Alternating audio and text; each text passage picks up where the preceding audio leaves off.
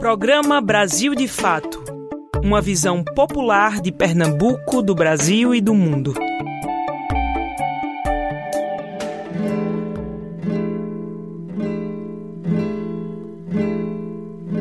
Minha vida era um palco iluminado. Eu vivia vestido de dourado, palhaço das perdidas ilusões.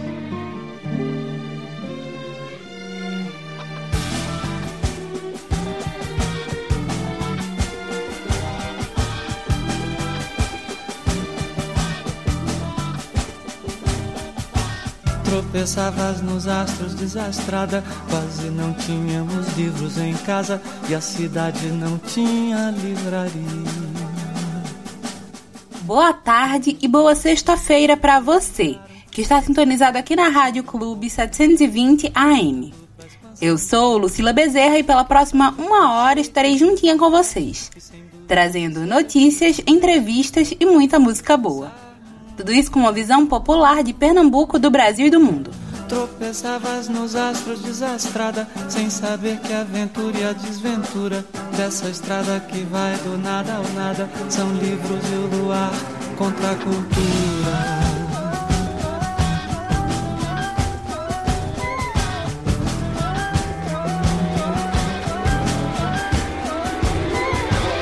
Os livros são objetos transcendentes, mas podemos amá-los do amor táctil que votamos aos maços de cigarro.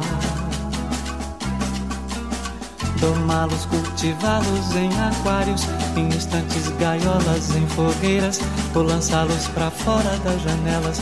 Talvez isso nos livre de lançarmos-nos, ou que é muito pior, por odiarmos-nos, podemos simplesmente escrever um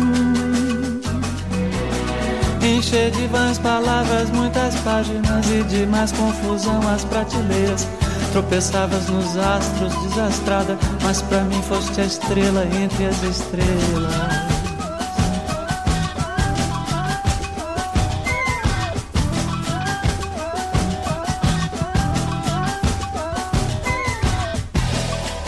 Ici, avec yeux brillants de joie, les hommes ne sauraient me faire de mal.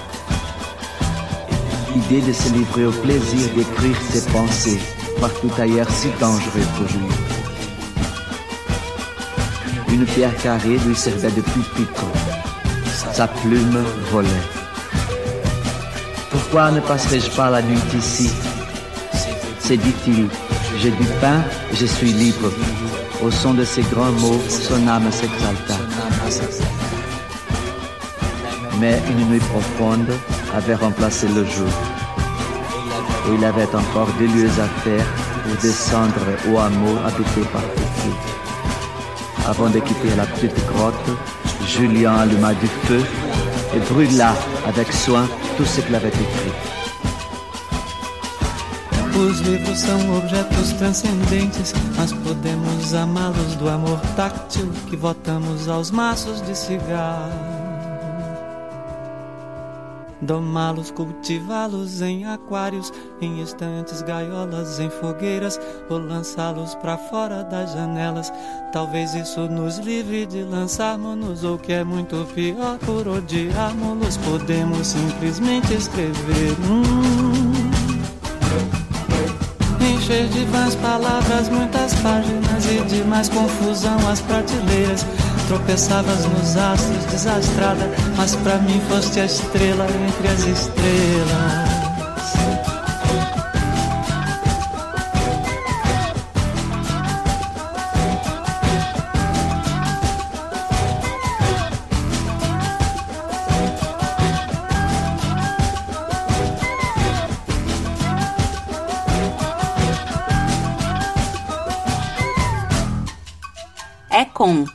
Livros de Caetano Veloso que vamos abrindo o nosso programa de hoje. Nesta data é celebrado o Dia Nacional da Biblioteca, para incentivar a leitura entre a população brasileira. E se você quiser falar com a gente, é só ligar ou mandar um WhatsApp para o número DDD 81 996060173. Também estamos no Instagram, no Facebook e no Twitter com arroba Brasil de Fato PE. Não esquece de seguir a gente por lá. Então vamos comigo que o Brasil de Fato Pernambuco chegou. Brasil de fato chegou. Bora escutar. Brasil de fato chegou. Um programa popular. Brasil de fato chegou. Bora escutar. Brasil de fato chegou. Um programa popular.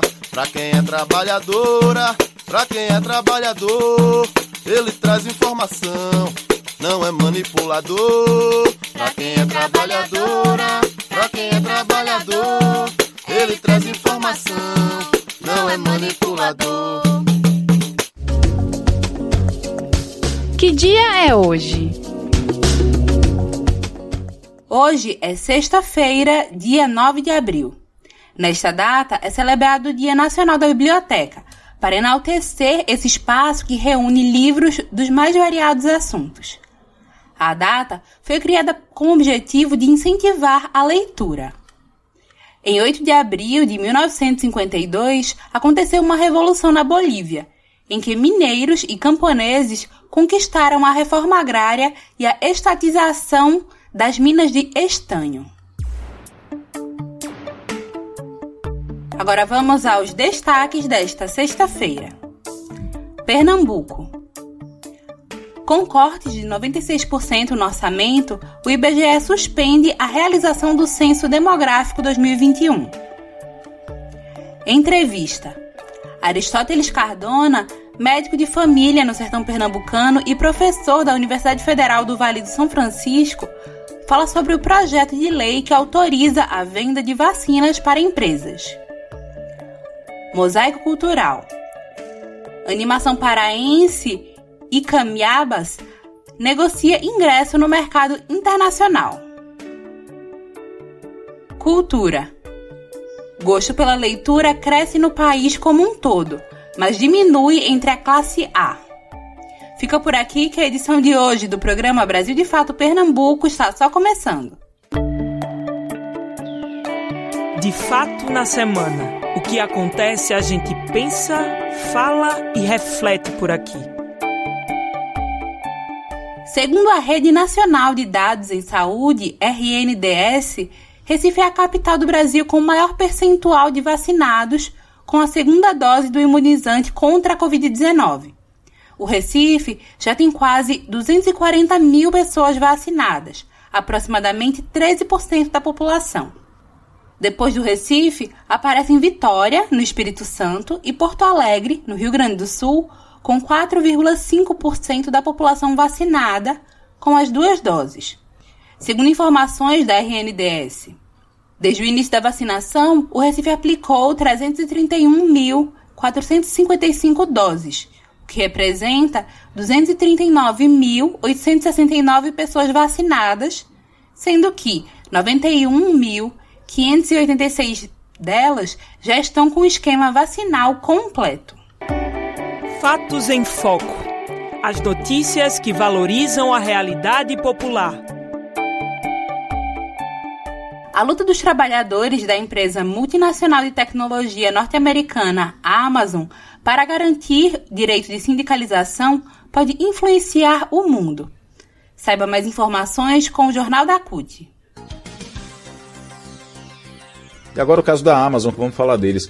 É, desses 5.800 trabalhadores da cidade de Bessemer, no estado do Alabama, nos Estados Unidos, de um depósito de distribuição da Amazon. Eles lutam para ter o direito de se sindicalizar e lutar contra as condições degradantes no trabalho. Depois de uma intensa disputa, em que a empresa fez campanha contra, terminou no último dia 29 de março a votação dos trabalhadores sobre a criação de um sindicato próprio, mas o resultado ainda não saiu. A apuração dos votos, que começaram a ser enviados pelos Correios em 8 de fevereiro, vai acontecer a portas fechadas e sob supervisão da Agência de Relações Trabalhistas americana.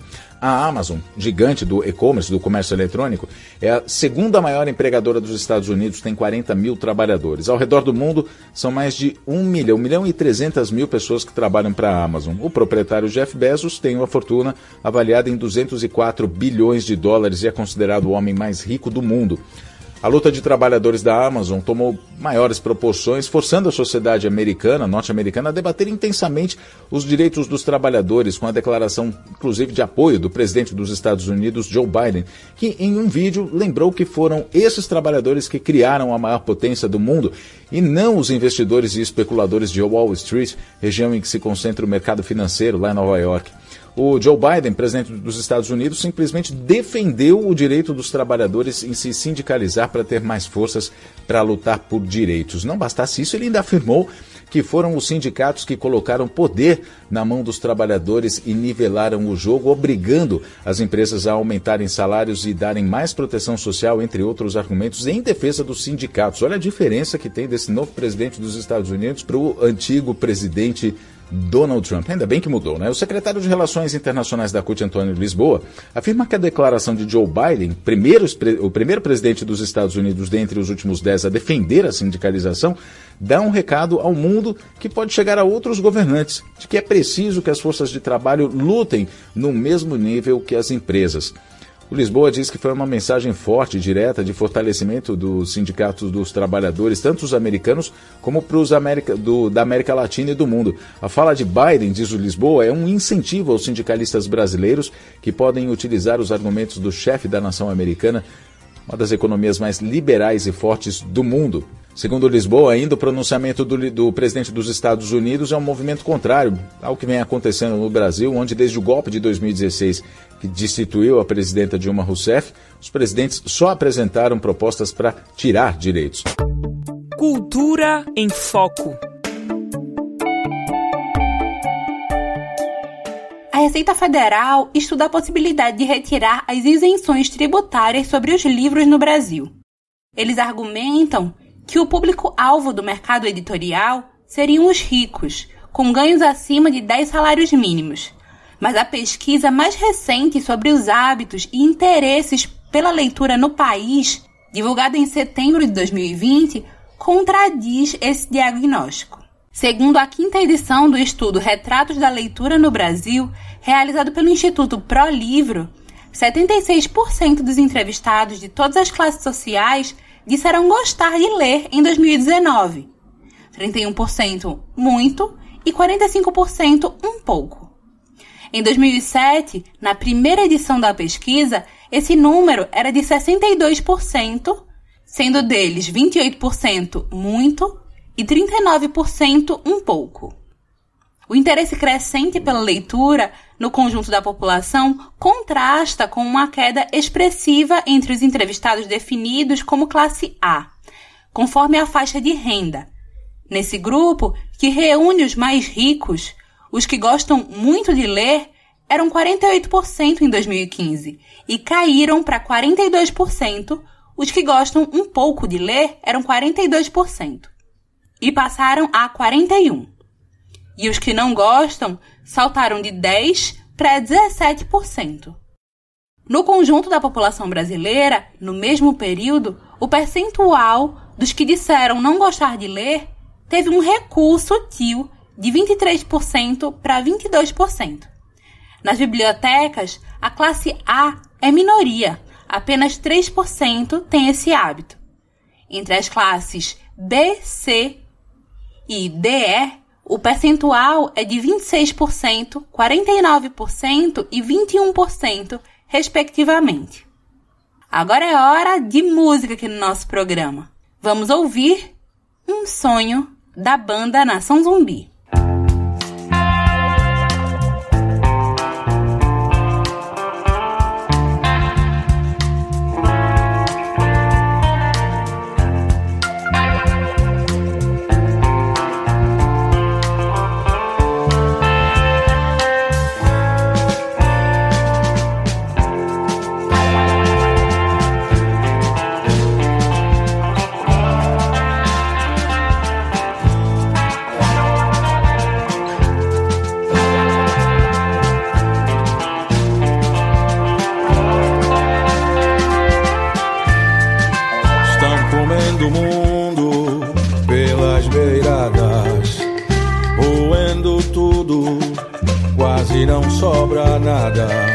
Respirei fundo, achando que ainda começava um grito no escuro, um encontro sem hora marcada. Ontem eu tive esse sonho, nele encontrava com você.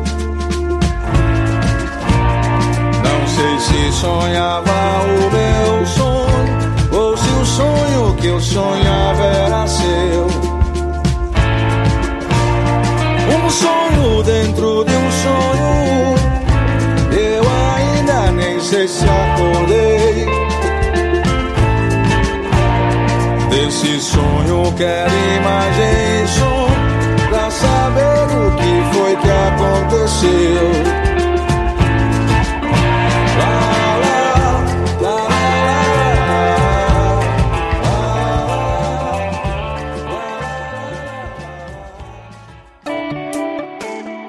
Entrevista Brasil de Fato.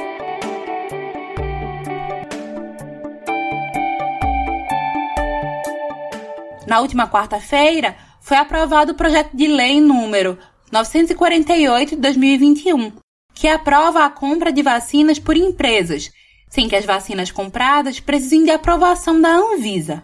É sobre isso que o nosso repórter Vinícius Sobreira conversa com Aristóteles Cardona médico de família no sertão pernambucano e professor da Universidade Federal do Vale do São Francisco. Boa tarde, Aristóteles Cardona, médico de família e comunidade, professor universitário na Univasf, em Petrolina, sertão pernambucano. Acertei, Aristóteles? Acertou sim, Vinícius. Bem, na tarde desta terça-feira, dia 6, a Câmara Federal aprovou o projeto de lei 948, 948 de 2021, esse projeto de lei autoriza empresas privadas a comprarem vacina. Para lembrar que não existe atualmente vacinas no mundo para toda a população do planeta e o Brasil não tem conseguido adquirir é, e nem produzir vacina para toda a população. O pouco que vai chegando tem sido destinado aos estados e municípios para vacinar os grupos prioritários os grupos de risco também, né? Mas com essa permissão dessa nova lei, as empresas poderão se atravessar na frente do governo e comprar essas poucas vacinas, Aristóteles Cardona. Que impacto isso pode ter no andamento da vacinação no Brasil?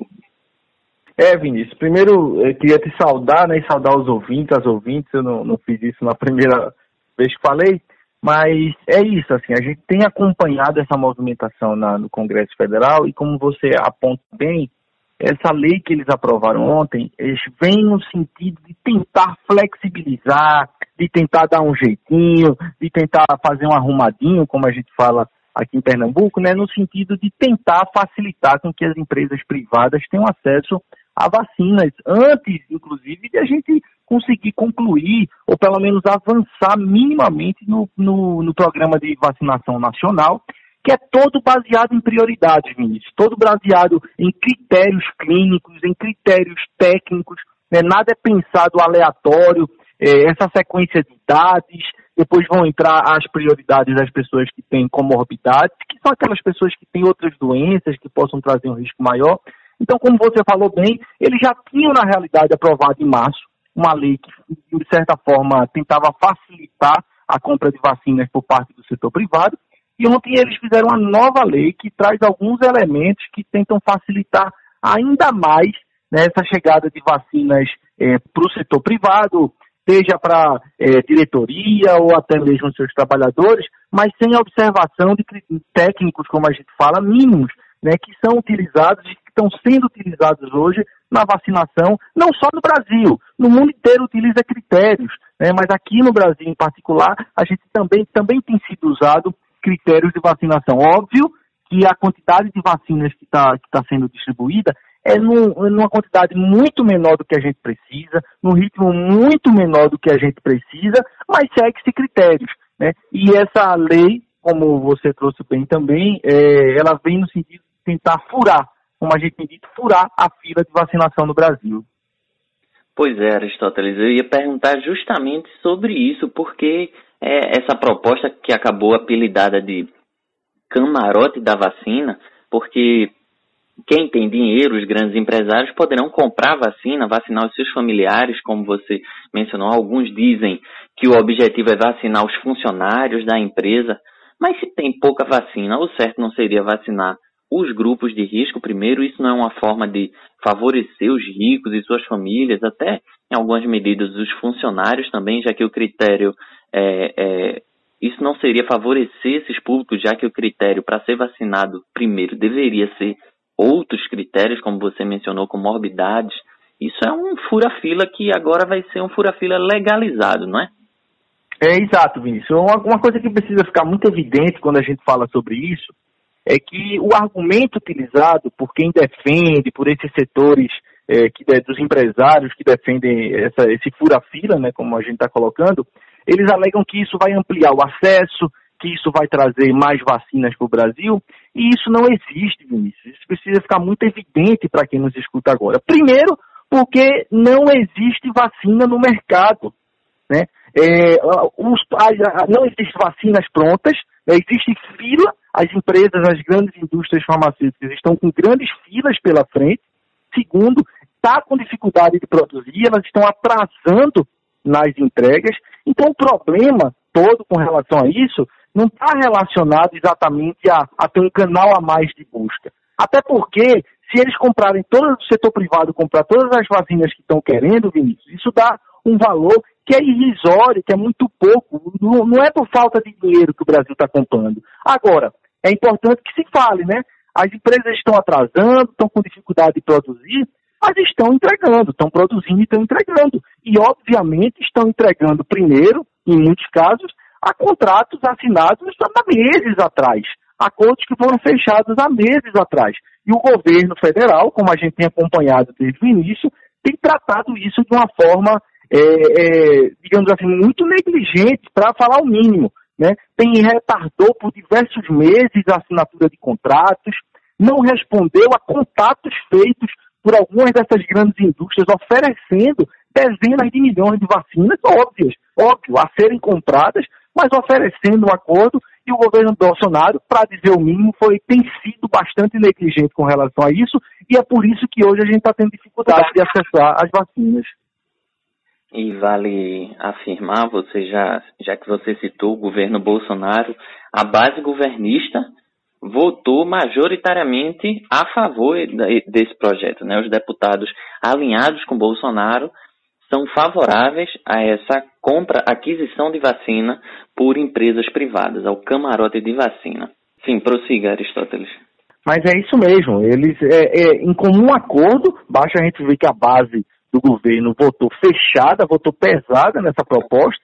Né? Eles chegam e aprovam um projeto de lei que pode ser piorado, inclusive, a, a, a emendas que estão sendo discutidas hoje no, no Congresso Federal, né, que podem atrapalhar ainda mais e prejudicar ainda mais a vacinação do povo brasileiro. Esse PL 948 foi aprovado, já que a gente está falando do Congresso, né, foi aprovado por 317 votos favoráveis, 120 votos contra, teve ainda duas abstenções, né? Nessa quarta-feira, houve uma votação em segundo turno, novamente aprovado o projeto, entre os 25 deputados federais de Pernambuco, Aristóteles, mais da metade votou a favor do camarote da vacina. Foram 13 favoráveis a essa proposta. Teve outros dois deputados pernambucanos que não votaram, um por estar ausente e outra por abstenção, e 10 deputados pernambucanos foram contra esse projeto. O projeto ainda precisa ser aprovado pelo Senado, depois sancionado pelo presidente da República, mas ao que tudo indica vai passar, tende a vir a lei é, por que esses deputados pernambucanos, mais da metade deles, concordou com a proposta dessas? Eles não estão tentando o melhor para a população, Aristóteles? Vinícius, essa pergunta eu tenho me feito desde ontem, né? Pensado é, sobre isso, o que é que leva um deputado que, ou uma deputada que foram votados né, por, por seu povo, pela população do seu estado, a defender uma proposta dessa que, como eu disse, há um falso discurso de que isso vai facilitar o acesso, que as vacinas vão chegar de uma forma mais rápida à população, mas isso não existe. É porque, como eu já falei, o problema não é falta de dinheiro. O Estado tem, o governo brasileiro tem dinheiro para comprar. Agora, tem faltado interesse. E não é a, as empresas privadas que vão resolver isso. Até porque para um plano de vacinação ele ser efetivo, a gente precisa seguir os critérios, como você bem colocou no início. Então eu realmente não consigo entender o que leva um deputado, uma deputada a, a apoiar ou se abster numa discussão como essa, que quebra né, o plano de vacinação no Brasil, que atrapalha, ela chega para atrapalhar, já que não tem vacina suficiente no mercado, então essas empresas vão entrar no mercado de vacina mundial para disputar vacina com o governo brasileiro. Estamos conversando com Aristóteles Cardona, médico de família e comunidade, em, que atua em Petrolina, sertão de Pernambuco.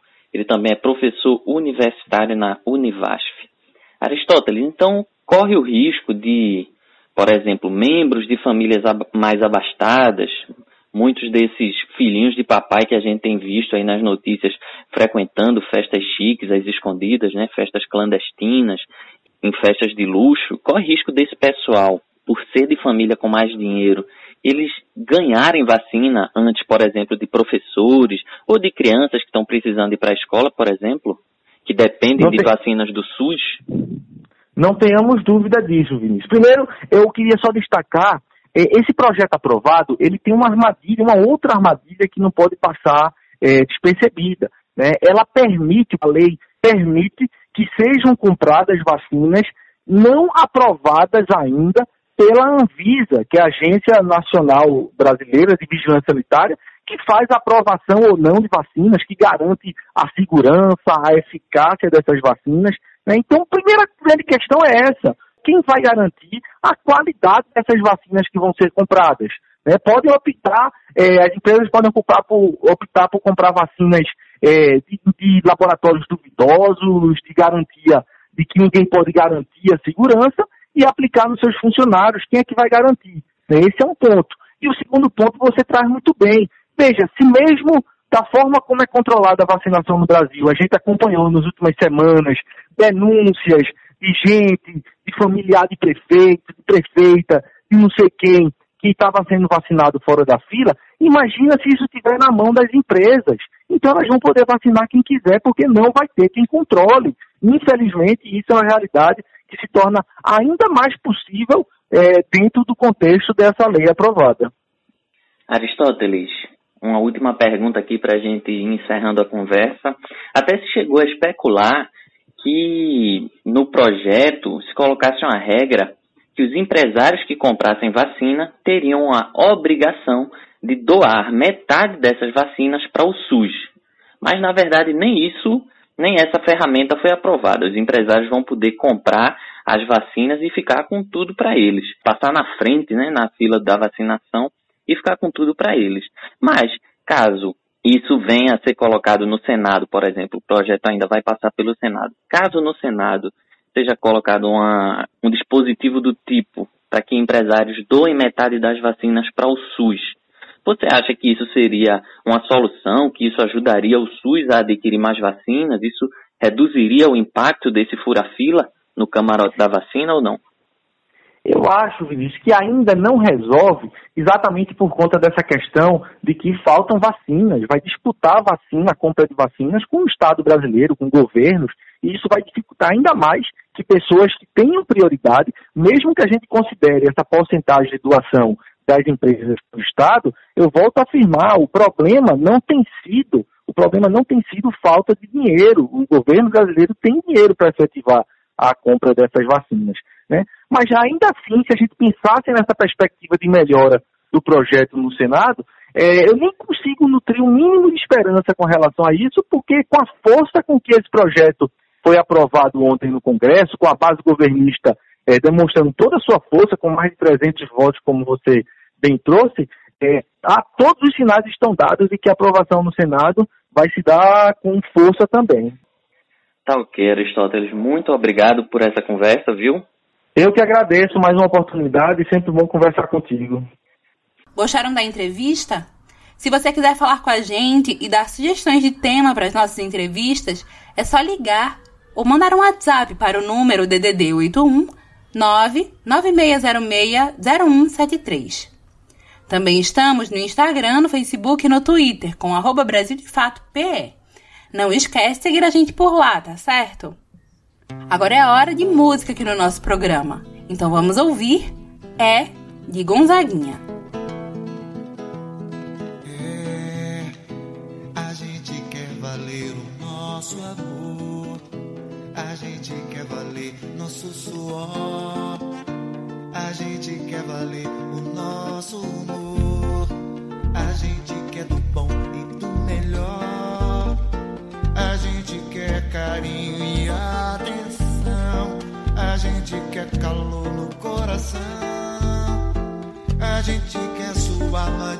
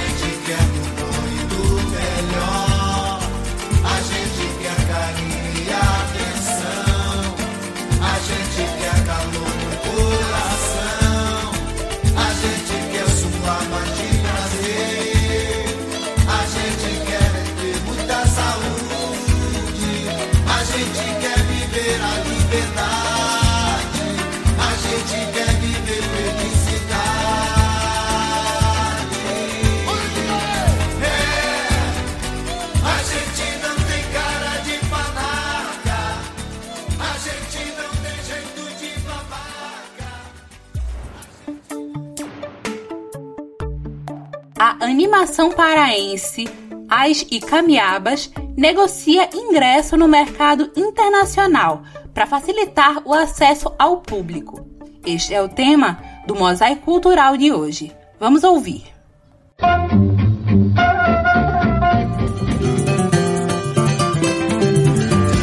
Mosaico Cultural, uma produção Rádio Agência Brasil de Fato. Quando você escuta ou lê a palavra Amazônia, uma das primeiras coisas que te vem à mente não é preservação? E se eu te contar que existe um desenho que conta a história de índias que protegem a Amazônia do ataque de invasores? Pois é, o Iluminuras Studio em Belém do Pará criou o desenho animado As Icamiabas, que em breve estará disponível em serviços de streaming. No mundo em que os deuses deixaram pra lá e camiabas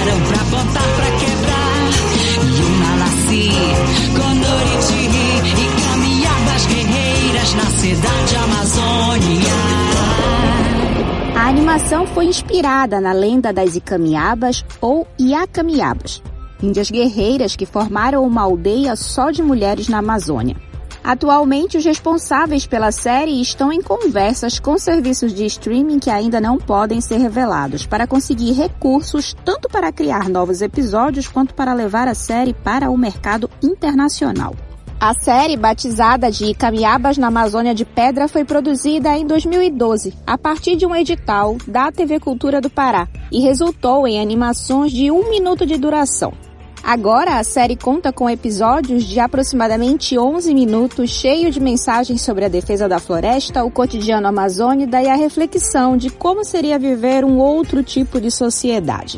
Tudo isso com aventura e diversão, como todo bom desenho animado.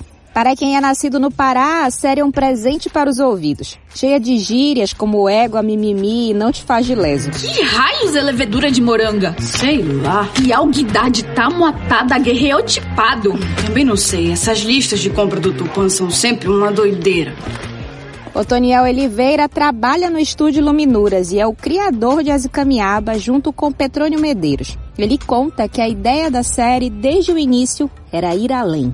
Com essa versão maior da série, de 11 minutos, a nossa ideia era tanto expandir o universo quanto expandir a ideia, né? Assim, o grande lance da cidade de Amazônia é que a gente pense numa Amazônia decolonial que possa representar um exercício de como a nossa sociedade poderia se desenvolver se a gente tivesse uma outra lógica que não uma imposição europeia de valores, mercados, mas um outro tipo de, de relação com, com a vida, um outro tipo de relação com os outros. Essa outra relação que o Otoniel fala pode ser encontrada, por exemplo, na relação com as árvores. Na cidade amazônia, cada casa tem uma árvore, que é uma companheira com quem as pessoas podem conversar. Além disso, as construções humanas estão imbricadas com a natureza. Uma reflexão a tantas árvores derrubadas para dar lugar a construções humanas.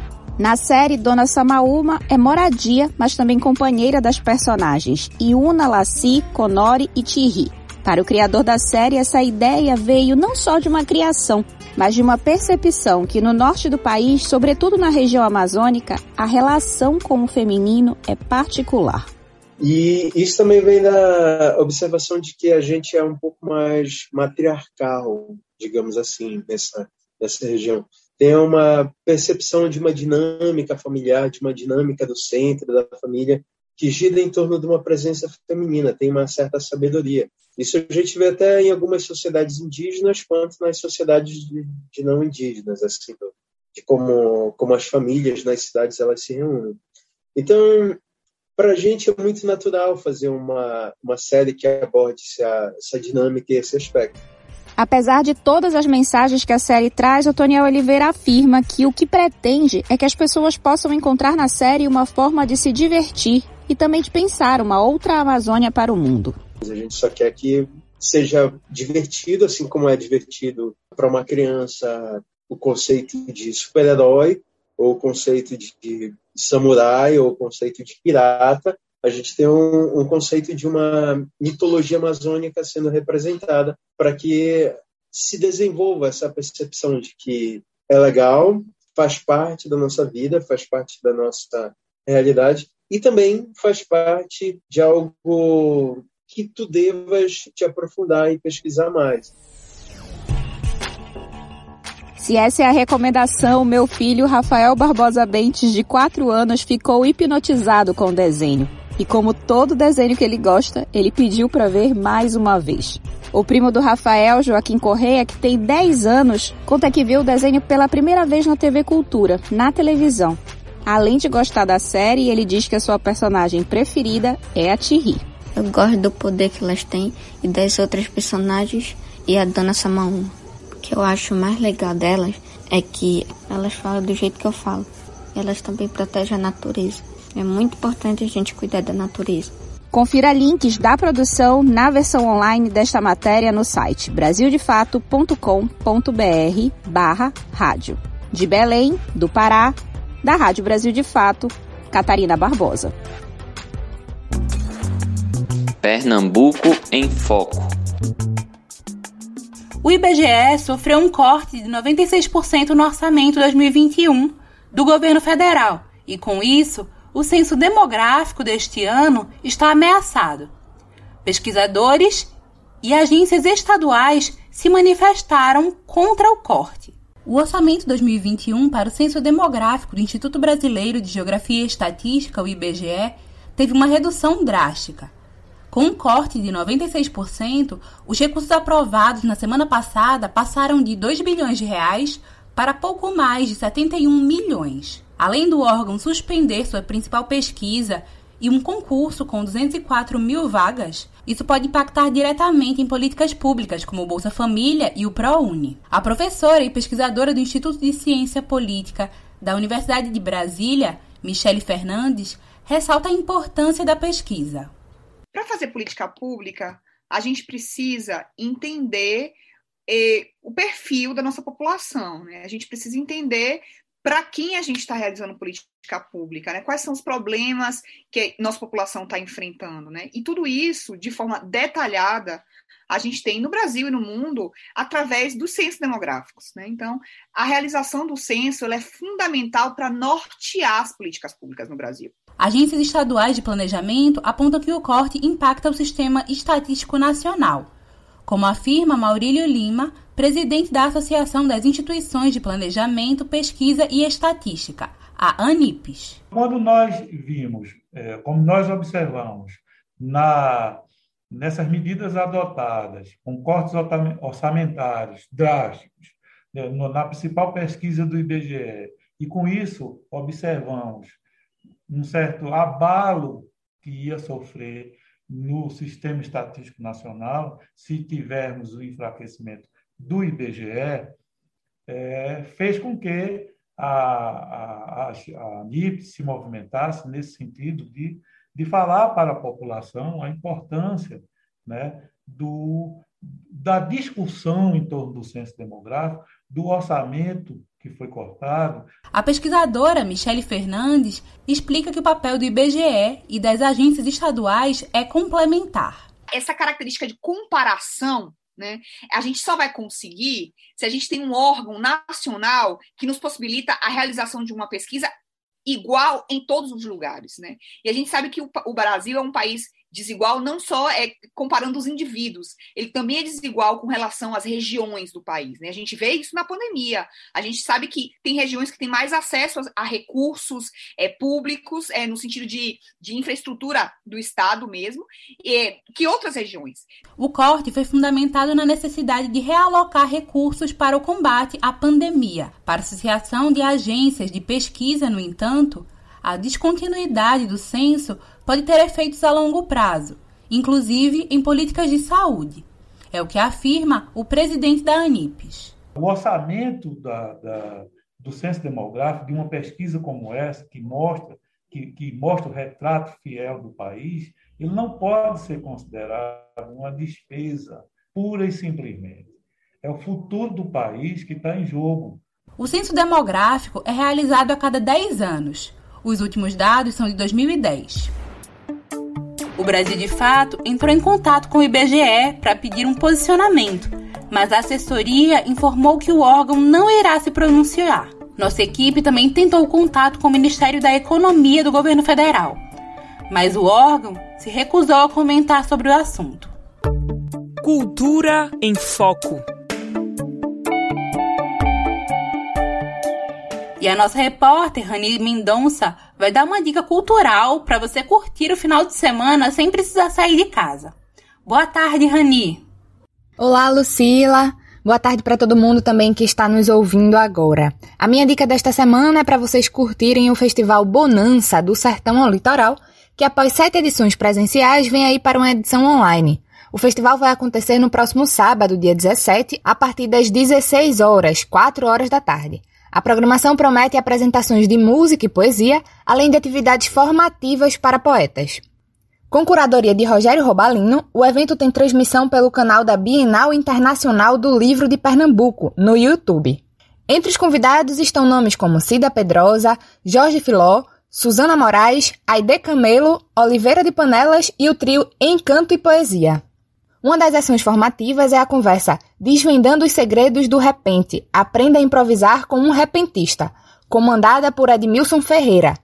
O festival promove também um bate-papo entre Cida Pedrosa, Aide Camelo e Suzana Moraes, com o tema Grande Sertão, Poesia e Vida. Então é isso, gente. Procurem o canal da Bienal Internacional do Livro de Pernambuco no YouTube e participe do festival. Até semana que vem, se cuidem! Agora é hora de música aqui no nosso programa. Então vamos ouvir Luar do Sertão, de Luiz Gonzaga.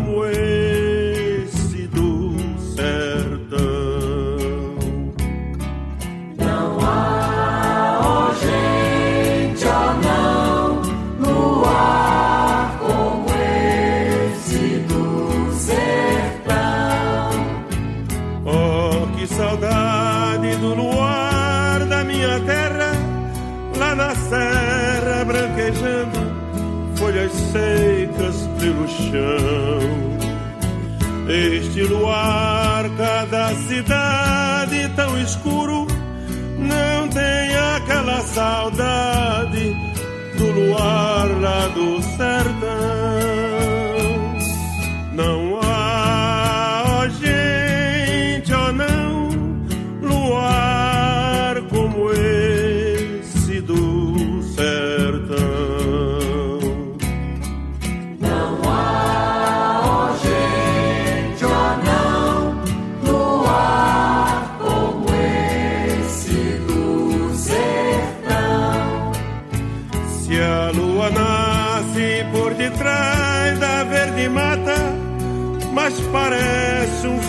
prata, prateando a solidão.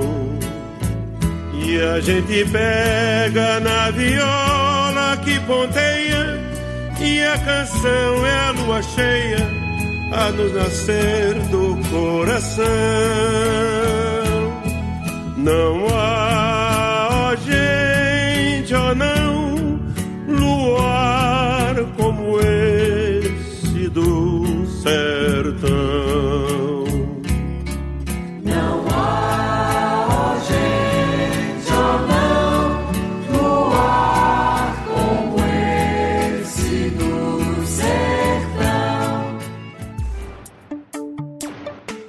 Você está ouvindo o programa Brasil de Fato Pernambuco. E é chegada a hora do Central do Brasil, o canal de comunicação dos movimentos populares. Vamos conferir. Olá! O projeto de morte implementado pelo governo Bolsonaro vai do negacionismo da pandemia à liberação de mais e mais veneno que intoxica pessoas, rios e solos. Na entrevista central de hoje, a advogada Nayara Bittencourt fala sobre a luta por alimentos saudáveis e os riscos que a agricultura exploratória e o uso de agrotóxicos trazem para todas as espécies. E nossa reportagem mostra quais são as bandeiras de luta do Abril Indígena este ano. Eu sou Pamela Oliveira e você está acompanhando o Central do Brasil. Central do Brasil. Nesta quinta-feira, dia 8, o Supremo Tribunal Federal retomou o julgamento sobre a realização presencial de cultos e missas. Em voto contrário à abertura de templos e igrejas, o ministro Gilmar Mendes defendeu a aplicação de medidas de isolamento social e o direito constitucional à vida. Sobre este assunto, vamos ouvir a opinião da ativista feminista Sara de Roure. Embarque imediato. O óbvio parece que virou só um ponto de vista no Brasil de Bolsonaro. Parece que é óbvio que todo mundo tem que ter direito à vacina no meio de uma pandemia, só que não. Parece que é óbvio que quando existem restrições de circulação e toda a ciência e a medicina aconselham contra a aglomeração, mesmo em templos religiosos, parece óbvio, só que não. A decisão do Supremo Tribunal Federal nos últimos dias de permitir a reabertura de templos religiosos e a votação na Câmara dos Deputados do projeto de lei que permite furar a fila das vacinas com a compra das vacinas nas mãos de grandes empresários, nos dizem que o óbvio, que todo mundo tem direito à vida, não é tão óbvio assim no Brasil de Bolsonaro. É por isso que essa semana, movimentos do mundo todo, estamos dizendo em alto e bom som: a vida vale mais que o lucro. Infelizmente, entre parlamentares, há quem pense que o lucro está acima da vida. No último dia 7, a Câmara dos Deputados aprovou a compra de vacinas pela iniciativa privada. Essa privatização deve resultar em mais desigualdade social e no enfraquecimento do SUS. Vacinas estrangeiras compradas por empresários e sem registros na Anvisa não poderão ser utilizadas pelo Sistema Único de Saúde. Este é só um dos problemas. Mais detalhes na reportagem de Afonso Bezerra. Nacional. As doses adquiridas pelas empresas poderão ser aplicadas em funcionários, sócios e familiares, desde que cumpram as fases do grupo prioritário determinadas pelo Plano Nacional de Imunização. Médicos e especialistas contestam o projeto, afirmam que ele representa uma espécie de fura-fila que acirrará a concorrência pelas doses e desrespeita o princípio da universalidade da vacinação, como explica o médico Aristóteles Cardona. E aí, se a gente tem a iniciativa privada entrando e disputando no mercado, digamos assim, essas vacinas, a gente tende a atrasar ainda mais a vacinação do povo brasileiro como um todo. Até porque o problema não é a falta de dinheiro né, do governo federal. O governo federal teria dinheiro. O que houve foi interesse né, de fechar os contratos nos momentos certos, nos momentos que as vacinas foram oferecidas. A vacina VIP, como tem sido chamada, é resultado da pressão de empresários. O projeto altera a lei aprovada em março, que permitia a compra por empresas, desde que doada a totalidade das doses ao SUS. Agora, ficam obrigadas a doar ao Ministério da Saúde a mesma quantidade aplicada internamente. Os empresários podem comprar vacinas ainda não aprovadas pela Anvisa. Especialistas criticam a dedicação do parlamento em aprovar esta medida. Na avaliação do professor Marcos Boulos, o foco deveria ser a aquisição pelo governo federal do maior número possível de doses. Eles precisam pressionar o governo federal, que durante muito tempo se negou a entrar na, na, na, na, compra de vacinas, na concorrência de compra de vacinas, por isso que nós estamos mais atrasados que a maior parte dos países e estamos com uma epidemia incontrolável neste momento. A proposta segue para o Senado. Enquanto isso, a discussão sobre a quebra das patentes, que poderia acelerar a produção de vacinas em laboratórios brasileiros, foi travada no Congresso. Apesar das recentes conquistas da população indígena em garantir a prioridade de vacinação, mesmo para indígenas moradores de territórios urbanos ou de terras não demarcadas, prefeituras do estado de São Paulo têm contrariado decisão do STF e negado este direito. O Dia da Luta Indígena se aproxima e atividades realizadas pela data fortalecem a resistência dessa população. Nayataone nos conta mais. Entrevista Central. Hoje nossa entrevistada é a advogada Nayara Bittencourt. Ela é assessora jurídica da ONG Terra de Direitos e membro da campanha permanente contra os agrotóxicos e pela vida. Vai conversar conosco sobre o tema. Nayara, agradecemos sua disponibilidade para essa entrevista. Eu que agradeço. A campanha permanente contra os agrotóxicos e pela vida completa 10 anos nesse mês de abril. Nayara, você pode nos fazer um balanço desses 10 anos de luta? A campanha ela é uma grande articulação de mais de 100 organizações em âmbito nacional, é, regional e até local, que se organizam na busca pela redução, né, ou inclusive também a, a, a, eliminação do uso de agrotóxicos e seus impactos no Brasil. E todas essas organizações elas estão articuladas com esse, articuladas num objetivo comum que é a redução de agrotóxicos e a incidência em vários temas, né, é, é, sejam direitos sociais, direito à saúde, direito à vida, direito ao, ao meio ambiente ecologicamente equilibrado. E para isso tem uma série de ações que a campanha tem feito desde o seu nascimento, nascimento que, é, que, que, hoje completa 10 anos. É, por exemplo, que envolve é, a potencialidade na ação de educação, seja o impacto nas redes ou uma facilidade dessa compreensão pelo, pela sociedade brasileira em geral. Foram 10 anos de, de campanha. Onde você percebeu, na relação com os governos, para deixar clara a pergunta, onde você percebeu avanços Sim. e onde você percebeu retrocessos? Em 2012, a gente tem a Política Nacional de Agroecologia e Produção Orgânica, né? Que é, ela é um, esse marco jurídico que é também um marco político de promoção da agroecologia. E dentro de, dessa política também foram desenvolvidos planos nacionais de produção e de, de, produção orgânica e agroecologia. E dentro desse plano, por exemplo, um programa nacional de redução de agrotóxicos, né, que foi elaborado com ações concretas, mas que não chegou a ser aprovado. A luta contra o pacote do veneno que é uma série de mudanças legislativas que a gente tem no, no na atual lei de agrotóxicos de 1989. Esses dois marcos, eu diria. Então, é, é, a construção da Política Nacional de Agroecologia e Produção Orgânica e a luta contra o pacote do veneno na, na Câmara dos Deputados, e em contraposição a isso, a tentativa de transformar esse programa, né, esse programa que não foi assinado, então não chegou a ser executado, numa política nacional de redução de, de agrotóxicos, que é hoje um projeto de lei que também está pendente de aprovação na Câmara dos Deputados. Nayara, a que interessa tanta flexibilização do uso de agrotóxicos? E quais são as principais vítimas do veneno na agricultura?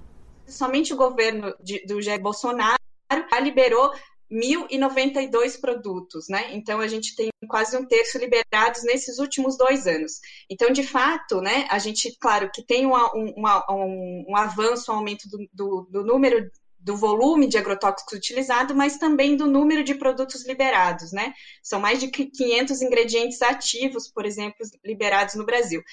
Quem produz esses agrotóxicos, né? Que daí a gente chega a essa resposta.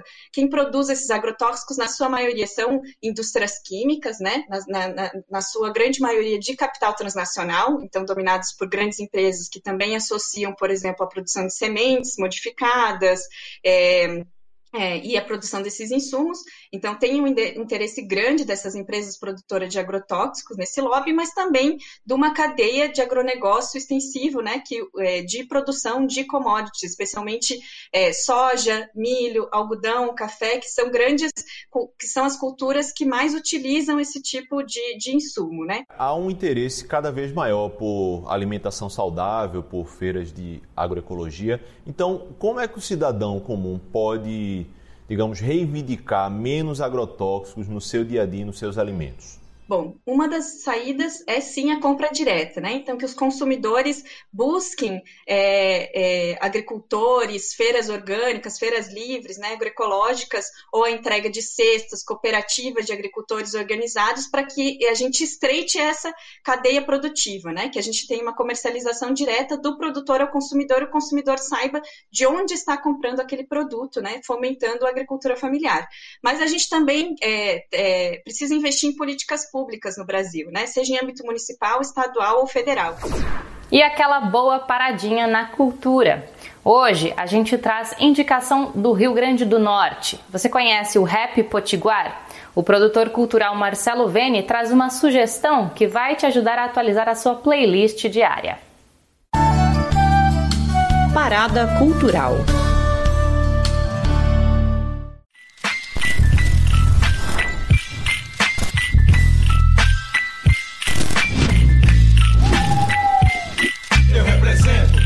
Hop, os quatro elementos. Eu represento a minha atitude, o meu talento. Eu represento no underground, estilo é 100%. Eu represento o som que vem dos guetos, não tem lamento. Eu represento. Olá, eu sou Marcelo Vene, sou produtor cultural aqui em Natal, Rio Grande do Norte. E quero convidar vocês a acessarem o canal do Festival Representa. Lá você vai poder conferir um pouco da produção do hip hop realizado em nosso estado. Tem duas temporadas do festival Representa, que foi realizado agora em 2021. São cerca de 40 shows para você conhecer um pouco mais do hip hop potiguar. Tá feito o convite. Nossas raízes têm a força de uma mulher preta.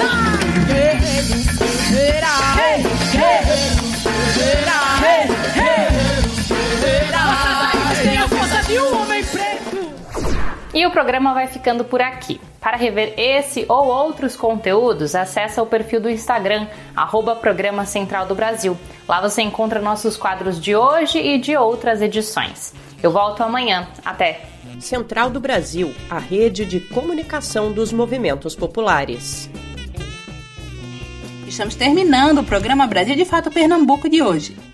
Para os ouvintes que queiram entrar em contato com a gente, basta encaminhar uma mensagem de WhatsApp ou ligar para o número DDD 81 996060173. Temos também contato de e-mail pelo pernambuco.radio@brasildefato.com.br. Também estamos no Instagram, no Facebook e no Twitter com arroba Brasil de. Não esquece de seguir a gente por lá, tá certo? Obrigada pela sua companhia e pela sua audiência. Na próxima segunda-feira estaremos de volta às duas da tarde com mais uma edição do Brasil de Fato Pernambuco. Este programa teve apresentação e roteiro de Lucila Bezerra, produção de Monize Ravena, edição de Fátima Pereira e apoio da equipe de jornalismo do Brasil de Fato. Programa Brasil de Fato. Uma visão popular de Pernambuco, do Brasil e do mundo. Acompanhe as notícias também pelo site digitando brasildefato.com.br, pelo facebook.com barra Brasil e twitter barra Brasil de Fato.